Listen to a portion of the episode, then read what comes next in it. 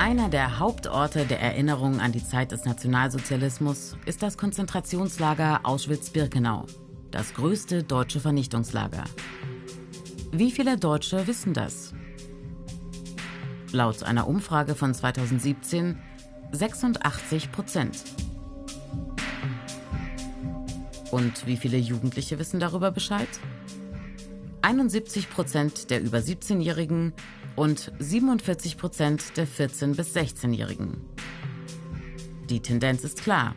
Je jünger, desto weniger Wissen über die Zeit des Nationalsozialismus.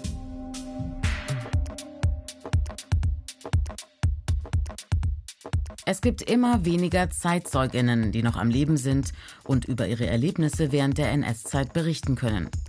Wie also jetzt die Erinnerung bewahren? Hier spielen Medien eine große Rolle, und zwar quer durch alle Altersgruppen. Ergebnis einer Studie von 2019. Über 90 Prozent der Befragten zwischen 17 und 93 Jahren nutzen Dokumentar- und Spielfilme, um mehr zum Thema NS-Zeit zu erfahren.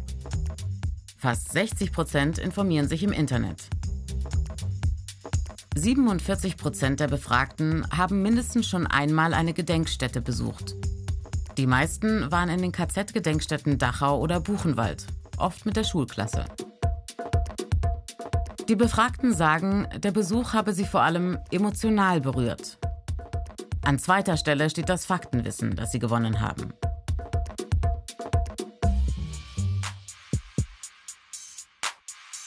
Die eigene Familiengeschichte. Eine wichtige, aber auch nicht immer verlässliche Quelle für die Erkundung der NS-Zeit. Wie haben Groß- und Urgroßeltern die NS- und Kriegszeit erlebt? Welche Geschichten haben sie an die jüngeren Generationen weitergegeben? Ergebnis der Studie von 2019. Rund 36 Prozent sagen, dass Vorfahren von ihnen unter den Opfern des Nationalsozialismus waren. Vor allem als zivile Opfer des Krieges, zum Beispiel bei Bombenangriffen oder als Geflüchtete und Vertriebene. Circa 29 Prozent sagen, dass eigene Vorfahren Opfern der NS-Diktatur geholfen haben. Deutlich weniger, knapp 20 Prozent, geben an, dass ihre Vorfahren Täter oder Täterinnen waren.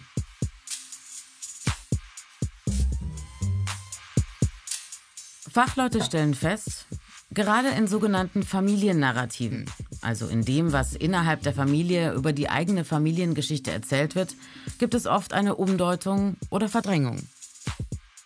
Dann heißt es zum Beispiel, Opa war kein Nazi. Und in der Hälfte der deutschen Familien wird nie oder nur selten über die NS-Zeit gesprochen.